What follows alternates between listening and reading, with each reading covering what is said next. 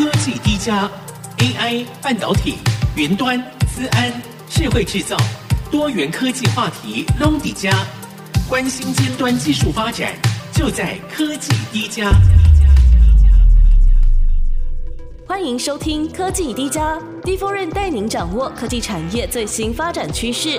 本期由科技领航家主持人朱楚文、口袋证券股份有限公司创办人暨董事长陶运智、台湾金融研讯院金融研究所所长张凯军，二零二四二月二十一号在 d i f e r e n 现场分享的 FinTech 产业大爆发，台湾金融科技创新的契机与挑战。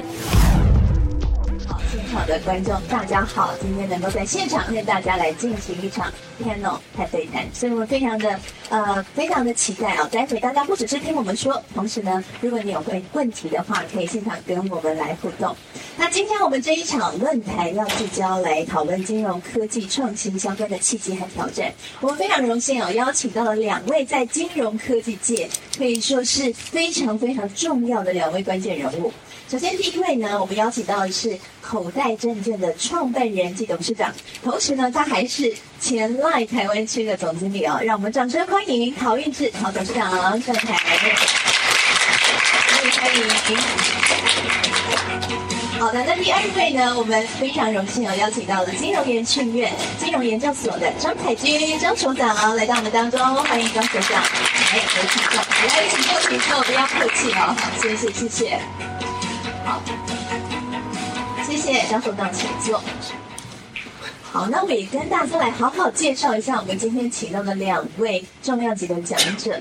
那首先呢是陶运智陶董事长，陶董事长不止之前呢是赖台湾区的总经理，同时也是 LINE Pay 的董事总经理。大家现在有用 LINE Pay 的，可以帮我举个手吗？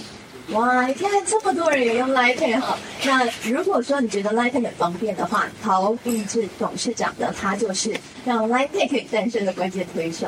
同时，他过去也是悠游卡公司的董事、哦，所以对于金融科技可以说是有非常丰富的经验。今天会跟我们分享一下他一路的这个过程。好，那接下来呢是张凯军所长。那张凯军所长呢，他是把台湾这个接轨国际金融的一个非常重要的推手。那同时呢，他也是 FinTech 创新聚落的负责人，长期以来非常关心金融科技的发展。所以今天讨论的很多议题哦，其实张所长都很有研究哦，应该也发过很多 paper 哈。那今天要跟我们分享一下您的观察。好，那首先呢，我们今天第一个要讨论聚焦的点啊，我们想要先来聊聊 AI 对于整个金融市场所造成的影响。那我们其实就看到了，呃，AI 呢进行因为生成式 AI 大爆发啊。那台湾呢，最近科技业所有的焦点都在 AI。那不，特别是像辉达的创办人哈黄仁君黄董事长，走到哪儿都是焦点，连吃那个麻花卷也是焦点，就可以看出 AI 有多热。那在金融产业其实也掀起了一股浪潮。我们看到，我们现在在使用这些金融的服务，像 App 啊，你不用只能在上面用一个服务了，我可以又在上面买股票，然后又在上面汇兑，对不对？同时还可以做很多的业务，都非常方便。或像机器人理财，近年来也越来越兴盛。我们想请问一下两位啊。目前你们去看 AI 对于金融产业的影响，你们认为有哪些机会和挑战？然后这个影响在未来是不是有可能越来越大？我们先有请张所长帮我们分享一下你的观察。好，谢谢主持人。那主持人好，那个丁董事长好，各位这个在座的嘉宾大家午安。那这个。好，谈到这个 AI 啊，因为呃，刚才主持人介绍，我来自台湾金融研训院啊，所以其实大概呃，我的观点大概主要就是从金融业出发了。所以说我们在谈这个金融业的社会创新的时候，通常大家会把它分成两个阶段。第一个阶段呢，大概是我们会先做这个流程的优化啊，就是通常是既有的已经既有的流程，而且我们大概会秉承这个先内。哦，然后这里由内而外，先内后外的这样一个顺序的，因为你若是内部的流程，只要不牵涉到外部风险，如果出了什么差错，那就内部就把这个风险吸收掉了。那牵涉到客户的这部分，当然要必须要谨慎三思而行。那流程结束之后，那其实接下来这个困难的部分还是在所谓的商业模式再造的部分。那事实上，以目前的这个技术啊，呃，其实已经足够我们做很多的这个商业模式的这个再造跟创新。但是这个难就难在要怎么创新啊这件事情上面啊。那这个创新是呃是是是不太容易的。譬如说，啊，我想之前各位可能在媒体上看到。大概几年以前，这个有一本书很著名，就叫《大数据》啊。这个作者是牛津大学的一个学者。这个学者大概去年底的时候，大概有来台湾访问。那么他其实举了一个蛮好的例子，他说呢，他说如果你啊去问这个还在这个汽车时代在来临之前，你去问这个马车时代，你问这个马车夫，你问他说，哎，请问一下，你的这个顾客啊，最希望这个能够改善他的体验的做法是什么？那这个车不一定会告诉你说，换一匹车更快的马，啊，换一匹更健壮的马。他绝对不会跟你讲说，啊，换一辆这个车啊，把这个马车改成汽车。这个原因就在于说，这个从马车到汽车，这个基本上已经是一个啊完全不同的一种新的商业模式的改造。那这个东西你比较不容易说站在今天这个点就能看到未来发生的这个点。所以我相信这个当然，这一点当然就是说，我们金融科技在金融业应用的当然是机会。谁先看到这件事情，当然谁就有可能就主导了很大一部分的这个市场。但是这难以就难在说，这样一个商业模式的这个创新是不容易发现。哦，以上是我简单的一些分享，谢谢。好，谢谢张所长的分享。所以听得出来，其实金融科技呢，它就是在挑战我们对于未来的想象。其实科技就一直以来的发展都是在挑战人类的想象。像我们现在也都是一步一步在把电影实现哦。那我想请问。请问一下曹董事长，因为曹董事长是把这个想象实现的其中一个关键人物。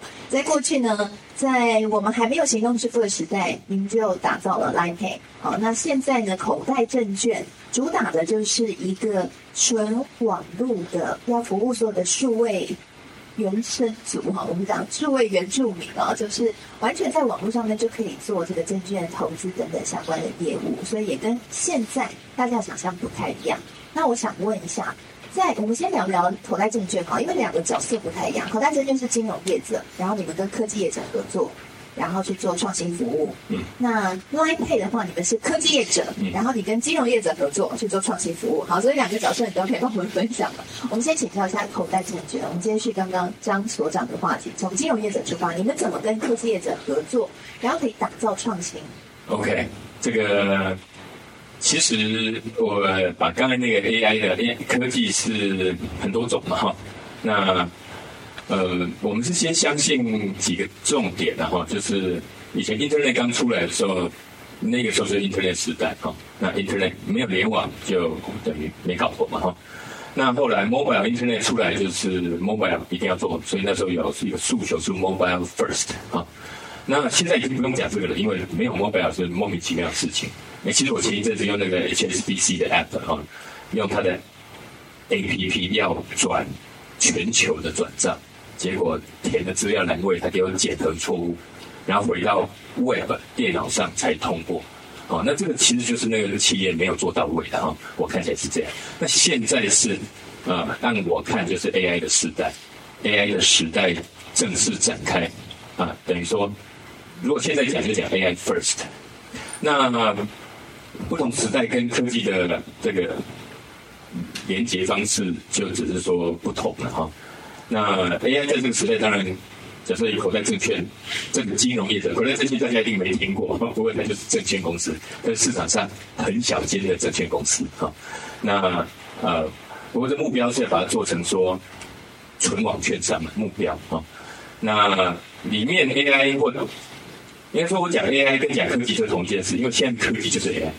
如果不是 AI 的科技，就是电话机。我们不会去讲说要用电话来做生意哦。那 AI 当然可以省成本，这个是很明确的哈。它可以带来新的行销方式哦。例如说我们也有做虚拟主播了。那虚拟主播那就要找外面厂商。虚拟主播啊，不好意思，这个因为您比较贵啊。那它它其实带来了非常多，当然这些都是可以想象的，它带来了非常多的新机会。那其实这些新机会哦，我把它归纳成一句话，就是更好的服务客户的方法而已。我们现在当然跟很多这个所谓的科技厂商，因为自己做不出来。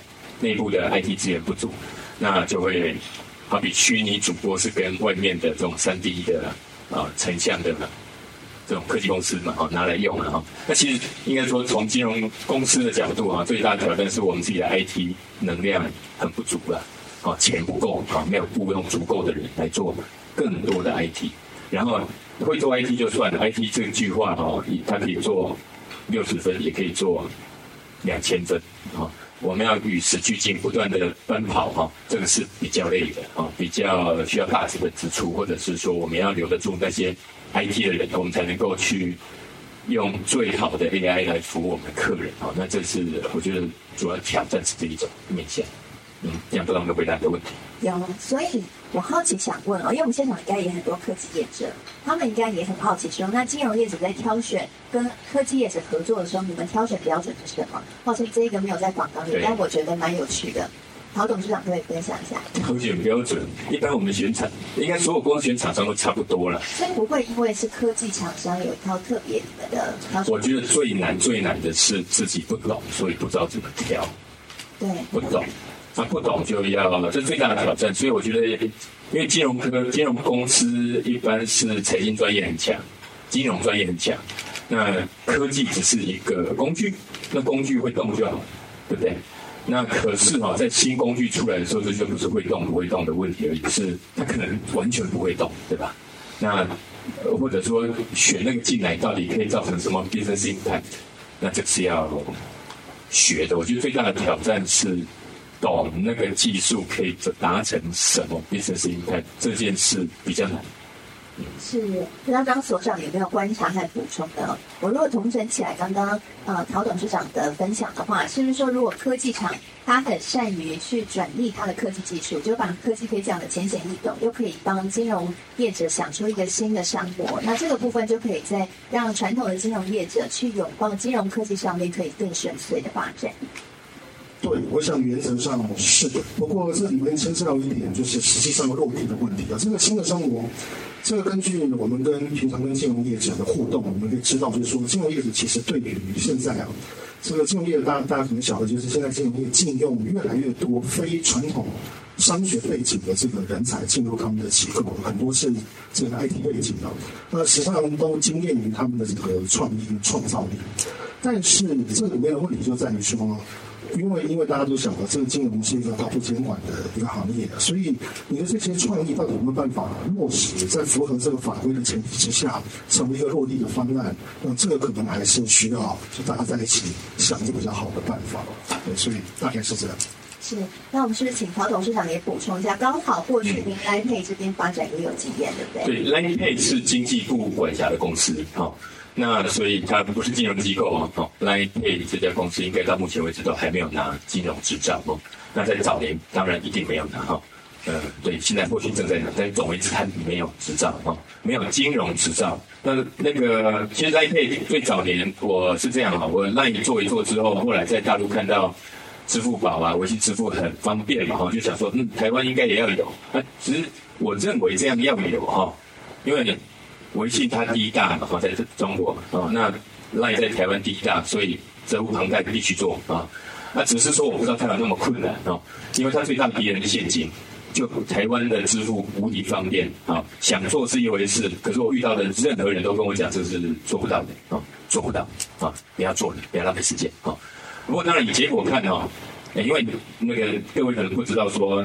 当你是一个总经理，然后所有人哦，所有人，我不是讲说所有的朋友而已，而是所有的业界人士，只要他叫做专家的，全部都说是这是不可能的啊。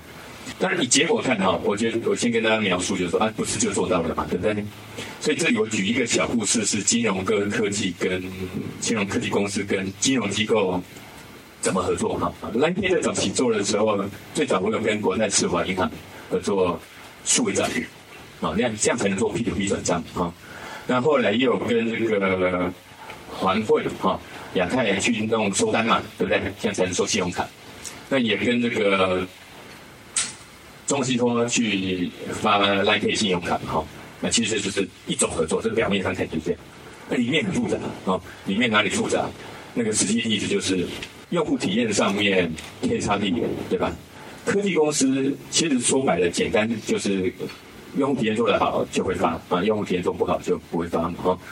那用户体验体现在一个实际的做例子上，就是当时我还没有到金融所谓的做证券公司董事长，我就是在 Line Pay 啊，我说这怎么不可以做呢哈？后来我了解了最底层的架构哪里不一样哈，就是金融机构百天性哈是。所有人都要保护哈，所有人都要保护，这是对的哈，我我也完全同意哈。那其实以每一百个用户哈，他被呃重重的去做一些规定上的填表哈，那可能会防弊对吧？那其实里面大概只有一个想要做坏事。那这时候科技公司的想法哪里不一样？他想的是说，九十九个人被惩罚了啊，被这个设计惩罚了。啊，也就是用户体验不好意思。那金融机构是说，那不行啊，哈，这个是要保护一百个用户，哎，我不能错杀、错放一人，对吧？哈，好，其实这个两个都对，那但是鸿沟很大，有一个谈体验，一个谈那个哈，那个叫防弊。那最最后呢，这个其实我要讲的就是真正的挑战是这个鸿沟缩小的方法，那就两边互相学习。所以鸿沟一缩小，其实。一定可以做出体验又好又防弊的服务形态，这样，然后用户就会喜欢。所以后来 Line Pay 是怎么运作的？你们怎么去在这一个鸿沟当中找到那个平衡？开非常多的会哈，那可是开会的时候要建设性的，就是当然我看过那个金融机构跟科技公司在互相哈本位主义哈，那这个是比较不好的合作方法，这很显然。那。这个，所以如果科技公司它要找适当的伙伴，适当的金融机构，那我们若是那个金融机构要找适当的伙伴来跟他互相学习配合，那开放的、transparent 的心胸是蛮重要的。所以，如果我现在从口袋证券的角度，就是说，嗯，我知道我们要保护用户，但是我要找的答案不是保护用户的方法而已，那是很容易的。真正困难的是又保护用户，又跟这个和科技合作伙伴听懂它的科技可以搞什么哦。那这样做的话，呃，怎样的流程是用啊？我举实例好了。我们有做这个，我们是台湾最早做银证双开，就是监管会规定一过，我们就做银证双开，银行跟证券的户头数位账户一次线上开立，两边要交换资料啊，两边交换资料是很恐怖的事，对吧？那这个金融机构就不能随便交换，可是他说可以啊，因为我们的金融机构嘛，我们是第一个做这个的哈。那其实就是要要去做，对不对？那可是这时候做的时候会有流程上，可能我资料给你，你资料给我嘛，两个一两个金融机构都害怕啊，害怕没关系，但是可以解决的，没有事情是不能解决的，我们没有没有要害人的意思。那怎么抛没问题？其实我发现，我就觉得金管会是蛮。好的一个单位，它就是要保护用户而已，它并没有要阻止我们创新，它告诉了我们可以做这件事，哦，只是有一个天条叫，哎，你不要没事，用户资料就不见了。那当然了，我们也不想啊。那因为我们口袋证券的背景是呃有科技背景哈，就是懂 IT，然后又重视用户嘛哈。我在 LINE 的训练就是必须重视用户，这个我们的伙伴都都这个。保护用户嘛，所以这中间只要开放式式的讨论，好，所以我们做出第一个是跟台新影跟玉山影做银行证券账户一起开立哦，填一份资料就好。那当然现在后来现在业界也都蛮多在开这个，可是哈，其实我们再往下进步，那个流程不太好。我我其实说说白了，我们做了一个版本，我们觉得那个版本的流程不好，用户哈。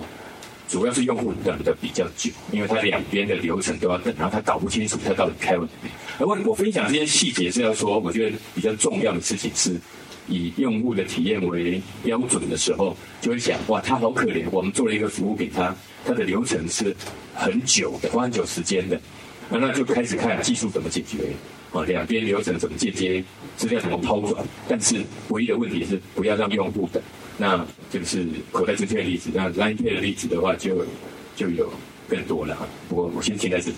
好，谢谢陶董事长非常具细靡遗的分析哦。我觉得听完陶董事长的分析，也出现了很多新的想象。或许未来科技更进步，AI 导入在呃改善或简化这些科技流程，好，那就可以让这个同时又符合法规，同时呢，这个用户体验也更好的这样的愿望就可以达成了。那接下来我想要谈一个比较敏感一点的问题啊，就是其实呢，我们刚刚听陶董事长的分享，我们看到金融业者和科技业者，其实如果能够相辅相成，可以带来一些新的创新。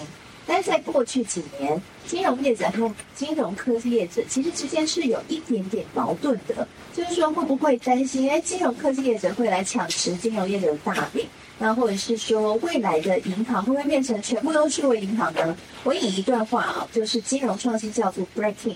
他就提过说，金融科技独角兽成为将会成为世界上最大银行，而且他在一百多个国家拥有三十亿客户，价值会超过一兆美元。所以他所看这个未来银行听起来没有传统银行的影子吗？我很好奇，我想请教一下张所长，你怎么看这个金融业和金融科技业者他们的竞合关系？现在竞合的趋势是怎样？合作多还是竞争多？好，讲到了这个，当然最早替这个金融业敲响警钟的。跟大家知道嘛，大概就是，呃，之前这个 JPMorgan 的 CEO 啊，这个嗯，戴蒙他说的，就说这个矽谷要来抢这个华尔街的午餐啊。那所以呢，这个大家就好像这个金融业快要被这个金融科技业取代这样的一种感觉。但是呢，这个这个事情的演变啊，到了后来却发现似乎没有这么不是一个这么直截了当的这样的一个一个过程啊。因为我们刚刚也讲到了，就是说这个你从事的如果这个金融业务它如果是一个特许的业务的话，你必须要取得执照啊。所以第一件事情呢，这个金融科技的这个企业，它要从事金融业务，它得先拿到执照。那现在拿到执照啊，你说它到底算是金融科技业还是金融业？好，那现在假设我们就是说，呢，从他的出身来看，他他是金融科技业这个开办的银行，好，就这样子来看好了。好，那即便他有了执照之后，那还有个问题是关于信任的问题，这个需要解决。因为我们的金融机构其实长期以来啊。对于我们一般的这个消费者来来讲，它其实最大的资产就是它长久以来建立的信任。今天譬如说，我们其实我想大家应该可能都知道，在台湾其实有不少这种新创，它是做智能理财的啊，做智能理财，像或者叫这个机器人理财、理财机器人啊。那如果说这个金融科技新创呢，它要自己啊，它要自己挂牌来做，那它必须要取得投顾或是投信的执照，它就可以做。但是，即便他取得这个执照之后，在座各位可以想一想啊，你敢不敢把钱交给一个名不见经传的，说自己是投顾公司的这样的一个企业？所以这件事情啊，可以导致说，我们也看到，现在事实上在台湾，我们看到的案例是说，有这一类的这个公司，它新创，它要做这个智能理财，但是它的做法可能是跟银行，比如说跟阳明信托部啊做合作，那某某种意义上是由信托部出面，所以后面这个技术是由这个厂商所提供的。那所以因此在这个部分，各位看到就是说，虽然说一开始它好像是竞争的，但是走着走着，似乎又有一个合在一起的这种趋势。那更不要说，刚才我们有讲到，就是固然这些金融科技的这个新创，它很多时候它有它的创意非常好，技术很好，但是呢，在他提出了这些新的模式之后，他到落地这件事情又牵涉到法遵了，他就还仍然会有一些瓶颈。这其实是，但是金融业一直以来是非常熟稔的一些规范，所以他很清楚，就是说一个看起来是很好的一个概念，他要怎么样能够把它落实到一个实际可行的这种做法。所以就这个方面来看。两者其实合作的空间也是相当的大，只是如果回到我们前面讲的例子，就是说，因为他一开始基于这个缺乏信任，他需要找一家银行帮他。那但是做久了以后，他慢慢也建也建立了信任了。这个时候他是不是还需要跟金融业合作？这就不知道。反正目前还没有走到这一步，所以我们可以再观察一下，是不是会像这个三国演义的开首卷首讲的，这个天下分久必合，合久必分。这我们还要再再观察观察。保持目前大概看到的是这样。好，谢谢张所长的分享。所以听起来呢，金融业者和科技业者目前其实都有各自所没有的优势，所以合作会是一个比较大宗的选项。当然，未来会怎么样发展，我们还要继续观察。那我好奇就想问一个我们今天在场的案例了，就是陶董事长，因为陶董事长过去是科技业者，在 LINE 的时候，最后现在变成金融业者了，哦，然后变成跟科技厂合作。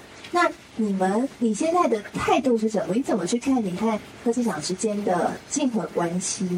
那你自己会再跟其他金融业者合作吗？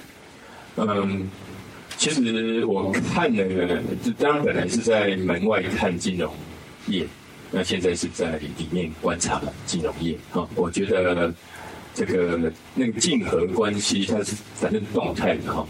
第一个是说用户是谁的，好，那很明显的开了证券户的用户是我的。然后，如果如果那个科技业者他也有注册登录的那个机制，比如说他是个论坛，那么用户本来就是他的，好，那各自经营各自业务，所以，呃，这里合作是为了让双方的最后一里路都是互利的，因为我不能做论坛，他不能做券商，可是用户不想跑两个地方的话，他跑一个地方的方法是什么？除非我们合作的很好。啊，所以其实怎么说，我看起来哈，在这个阶段就是，嗯，开放的态度呢，是让自己的用户更多、更粘着的好方法。我我是这样看。啊，那当然还有一种业者叫做科技提供商，那他就得把他的科技做好，那他做好就没事了啊。那现在就是说，最后有一种，有一种所谓的科技业者哈，那他可能是本来是科技业者，好，举个例，他本来是个论坛，那这个时候他就做着做着，他突然变证券商，哦，比较怕的是这个嘛，对不对？就说这样子好像我跟他合作，我把他养大，但事实上，如果你看细节的话，根本毫无竞争可言，因为他如果要变证券商。他去买了一个证券商之后，防火墙都隔开了。他原本累积的客户是不可以无痛转移的，但其实法规都有规定。那有很多原因不可以转移，那也没必要转移，因为用户当初签的条款是这个。然后你说，因为我变券商了，所以你们就自动变这个，这不合理啊！这一定是用户要在 agree 去重签的哈。所以，就是我们表面上看起来好像他会有一天变得券商啊，就把我吃了。嗯，其实没那么简单的。好，那如果到最后他也防火墙的关系哦，他这个也做得大，那个也做得大，那他就厉害。那台湾或全世界是需要这种公司，而不是需要保护不会进步的公司。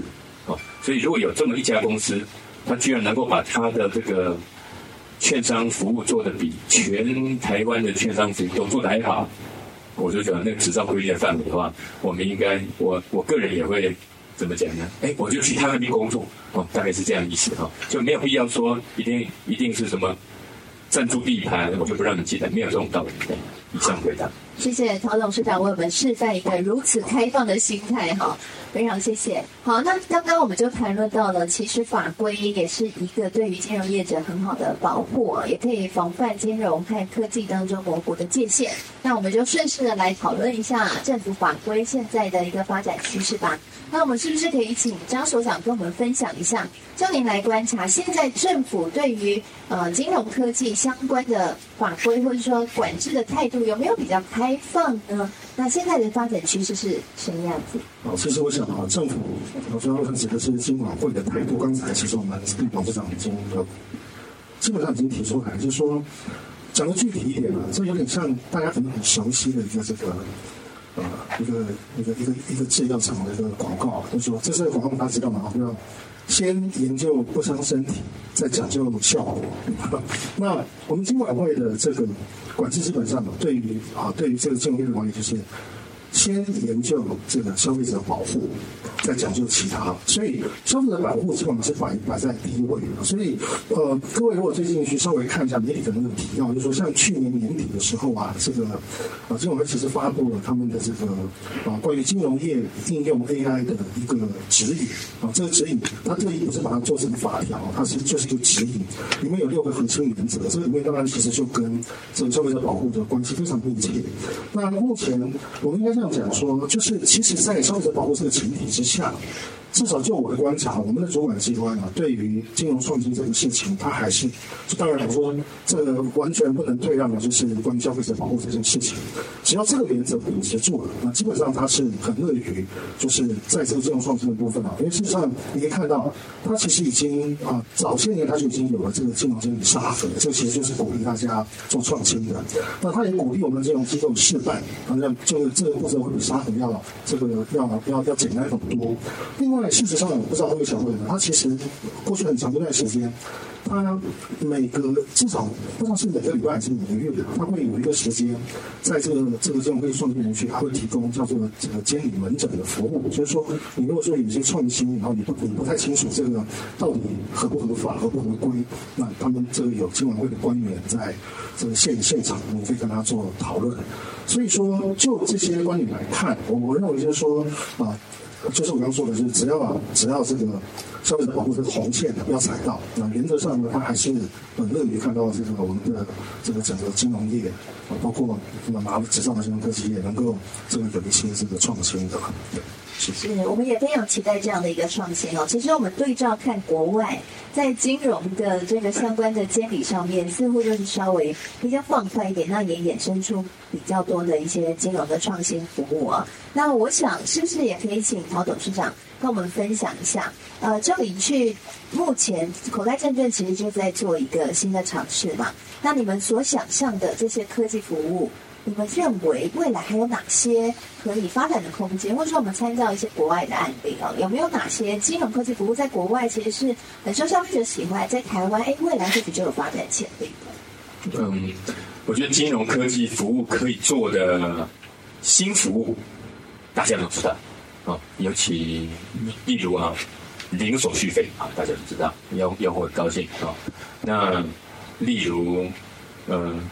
拿到股息，但是帮他做一个系统，把它它勾一下，自动再投资啊、哦，买股票。反正有很多功能哦，你随便想都可以想得出来。那金融业我认为也想很多啊、哦，然后那里面当然有一些呃所谓的上不能做，可能是法规规定啊、哦，因为它会有带来弊端哦。那那例如说免手续费不可以的。那证券业怎么活？那证券业不能活，它就一定会从别的地方 A 钱回来，所以手续费不可能为零。呃，这些规定是非常有道理的哈。一个是法规面，所以说说，哎，那那法规要不要调一下？没必要。我觉得这这题不是这种，像有些创新不是法规问题，相反的，它可能是技术能力问题。啊、呃，我我就讲有一种问题，可能大家都会觉得是。别人啊，哈，不是大家，我也不知道谁觉得哈，新闻觉得是法规问题，但是我觉得毫无法规问题，更多没做到的是自己能力的问题，就是我们在用户体验上要不要多花一点脑袋去想，一定有一个方法可以符合这个法规，而又让用户体验很好吧？好，啊，那，诶，这个是呃，我们主要在努力的事情。是。那我想请教一下张所长，怎么去看刚刚曹董事长所提到的，像这样创新跟法规之间的平衡？你觉得你对金融业者或者说对科技业者有什么样的建议？我非常赞同这个这个陶董事长的说法，因为事实上就像我刚才提到的，以我们目前的这个啊已经发展到目前为止这些金融科技的技术啊，再搭配上现在的这种法规，虽然大家都觉得说这个法规监管相当严，但是事实上仍然有相当多的空间啊去做一些顾客体验的改善。像我我我举一个例子啊，这事实上是我今天刚好上午我才听到的，但是它是国内某家银行。我先说一下这个体验，我想各位可能都有这个经验。就是说，我我想呢各位，你收到这个信用卡的账单的时候啊，你会不会去检查一下，说我这个月付的这些这些账到底有没有问题？好，那你各位这这在座的这个嘉宾，如果说你我我想看一下，就有没有有没有这种经验，就是说你你看一看就发现奇怪，这家公司的名字我没有听过啊，哦，那有有吗？好，那你会不会打电话想要去银行来问这件事情？那有的话，请举手一下。哦，不少，好，谢谢，谢谢，谢谢，好，这这个要注意一下啊，因为因为现在很多这个很多的商品啊，包括我们有时候在这个这个手机上有一些 APP，它不是说是试用啊，免费试用哦，一个月哦，你你你你就话说免费就用不用，用完你忘掉删了，啊，忘记删掉，啊，他就他就继续留在那边，过了之后，过了不久之后，你可能会收到一笔这个价值的那个费用啊，所以大家还是要注意一下，不要说被收了一些奇怪的费用都没有注意到，好，那。国内有家银行，他就注意到这个事情，所以呢，他就利用了一些技术，比如说呢，他就利用了这个啊爬虫的技术，他先到网络上去爬，先看一些公司啊，它的一般我们这个惯用的这个名称是什么。那他爬下来之后呢，他把这个名称跟他正式的名称做成了对应啊，然后呢，他把这整个系统，他把它自动化，把它导入到他的这个客服系统里面去。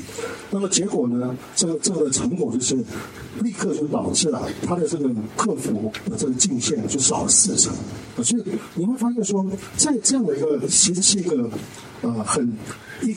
这个这个地方的确有一个客户体验的一个断点存在，好，那所以我们其实也不用不需要这要要要想一些多么高大上的一些这个做法，其实单单坐在我们的这个身边，其实我相信在金融业者自己另外一个身份，其实他也是金融消费者，对，所以其实我我认为就是在观察这些这个金融服务体验的断点吧，其实是就已经可以提供很多这个金融创新的点子了。好，谢谢张所长。唐董事长好像还有一个案例要补充。呃，没有，我刚才就是因为刚才问法规哦，我刚才是先讲法规没什么问题啊。那那突然想到有一个，倒是从用户体验的角度可以描述一下的那个，就是以证券业为例的话啊，那当然，因为我们是只有一个分点的证券商啊，目前还有一些业务范围业务。在变更资料的时候，必须临柜处。那所以这时候，如果我有高雄的用户哈，就他就必须到板桥来。那这个这个这个是目前的规定。那存网券存网银的法规有过啊，所以这个大致上可以用各种科技去做到啊身份确认辨识、那保证啊怎么样的啊各种方法哈。那目前证券业的法规在这部分的规定。我是觉得，如果可以的话，因为这存网券商哈，就差那么一小步而已。因为大部分的券，大家应该都想说，哎，存网券商有什么了不起？没什么，这不就都是这样吗？那就是说，你身份证换了的时候，会要平贵。哦，这这是，哎，这个流程是这样，跟大家讲解一下。首先用 A A 身份证开户的是线上开的，那过了不久呢，身份证掉了怎么办？捡起来，捡不到的时候就要办新的。那办新的之后，这个时候这个人想要调高信用额度，身份证又要出来。我们一查身份证不一致，临柜处，这是规定啊。那像这种就可能我们还可以有一个呃改善的空间，让用户更方便。好，谢谢陶董事长的分享，也希望政府这边哦也可以加快脚步啦，好让大家可以有更多的创新。那接下来呢，我我们想要再聊一聊，其实政府它会有这些监理。其实也是为了要保障所有我们一般大众的隐私权，还有我们的相关权益。那毕竟呢，这个金融相关的资料是非常非常隐秘的，你都不想要告诉你亲戚你有多少钱了，你怎么能够告诉陌生人呢？所以这个是一定要被监管的哈。那我想请教一下，那在这个创新的过程当中，导入科技的过程当中，我们知道这一定会跟个人隐私上面去做一个拔河。那想请教一下张所长，你觉得到底这个平衡要怎么拿捏衡量？好，不管我今天是金融业者或科技公司，我在拿捏这个平衡的时候，我要怎么样去有一个准则，才可以拿捏得好，然后在这当中有助于自己公司发展，也有助于产业的发展？我想这个问题其实不不太容易回答哦，因为这个我们所谓的这个。任何一个机构，它的这个治安系统，其实就相当于这个机构的免疫系统。相当于，如果你把这些换成一个人的话，那这就是个免疫系统。啊，那所以呢，当然我们说这个攻击可能来自外部，可能来自内部。那来自外部的话，你当然应该加强你的这个治安的防御。譬如说呢，你应该定期做这个治安攻防演练。啊，你应该要加入这个治安联防的这个体系。好。那内部的话呢，你就应该加强内资内控，因为你怕的是有些资料被内部的这个不肖人士泄露出去的，啊，你要加强内资内控，而且呢，你应该要增强这个全这个这个所有员工的这个治安意识。但是无论如何，这就好像我们，即便我们都是拥有一个健康免疫系统的成人，但是我们也没有办法避免这个感染。这个什么细菌病毒可能会生病，那更不用说这个有的时候也会有些新的这个病毒啊，像过去这几年发生这个事情一样。所以如果说你要追求百分之百的资资讯安全，那也很简单，你就把网络线拔掉就好，你不要上网络就没有资安了。但这显然是不切实际的做法。所以就我个人的看法，我认为这就是一种，呃。我们就就尽我们该尽的这个责任，这这当然这个这有一定的的标准啊，在金融业的资安标准都特别严啊。那尽了这个该尽的这个之后呢，那当然剩下的就是我们还是得承担这个可能必须要承担的这个资安风险。但是也许最重要的是说，我们必须要这个金融机构必须要做到的事情是说，当你真的被攻击了啊，被一个前所未见的方式攻击了之后，你要能够在一个很短的时间里面，能够迅速的恢复你的这个营运，让你的这个损失呢都减到最小。我想这个也许应该就是我们的，至少是我个人的观点，就是金融机构应该面对资安的风险的态度嘛。是，好，非常谢谢张所长。那不知道陶董事长对这个部分的看法呢？就是治安是最重要的，那隐私也是最重要的，那个基本上是这个执照的基础。那。所以，其实我可以用另外角度来解释说，我们的挑战是我们必须把自己真的视为科技公司啊，因为我们防护用户资料是天职啊，就是我们的职责必须是这样，也必然是这样，不管内机内控还是技术上的层次哈。那技术上的层次要做好，哎，其实这个不分金融机构还是科技公司，你若去看 Google 防护它的账号密码的能力，我认为。maybe 是全世界最强的，哦，对吧？它它的资料量远比我们大，那可是它是科技公司哦。那我们如果跟它一样啊防守的话哦，那就蛮安全的。那当然这里面最主要挑战就是我们的技术能量、技术人员、整个社会我们技术人员的供给，还有厂商的这个能能量的供给啊，还有钱然后，因为厂商也不能不要不要卖太贵价，所以总而言之，呃。我们的看法就是，这里没没什么冲突可言，就是我们本来就要保护它，而且丝毫不能外泄。可这里面的挑战就是我们的武器装备也得跟上，人才素质也得跟上。那有的时候可能政府引导一下也不错哦，就是帮我们做更多的教育训练啊，或者是这个补助一些钱啊。其实这个这个攻防是蛮。那个骇客永远有更好的动机去啊，去去找麻烦嘛哈，所以这个需要大家一起努力。好，谢谢曹董事长的分享。我想刚刚两位的分享也显示出来，现在在金融科技发展看起来未来前景无限，可能会有更大的一片天的同时，数位韧性也是所有要发展这一块的业者哦，必须要特别。着重的部分哦，那其实我们也很开心啊。其实除了政府要帮忙，我们自己要有觉醒。现在的科技厂商也越来越多，注重到这一块，所以也提供了一些相关的服务哦，让呃在数位韧性打造上面可以更安全、更开心。我看了一下今天议程上面很多厂商，其实呢也都是在关心这个的话题哦。那我相信这一块做好的话，我们在金融科技产业。的发展，整个的智慧金融打造也会越来越完整。那当然，我们也很期待，就是透过我们今天的讨论，其实我们也知道了这个挑战在哪里，但是机会很大。所以很重要的是说，如果我们两个产业，金融产业和科技产业，我们都各自知道自己的角色位置，然后一起把数位韧性做得更坚强，保护用户可以保护得更完整，在这当中去做一个创新服务。我想整个智慧金融体系的打造，就可以让民众更有感。然后，台湾的这一块的产业可以发展的更好。那非常谢谢 Sting 以及张所长今天带来精彩的分享，谢谢。本节目由 DigiTimes 电子时报与 IC 之音联合制播。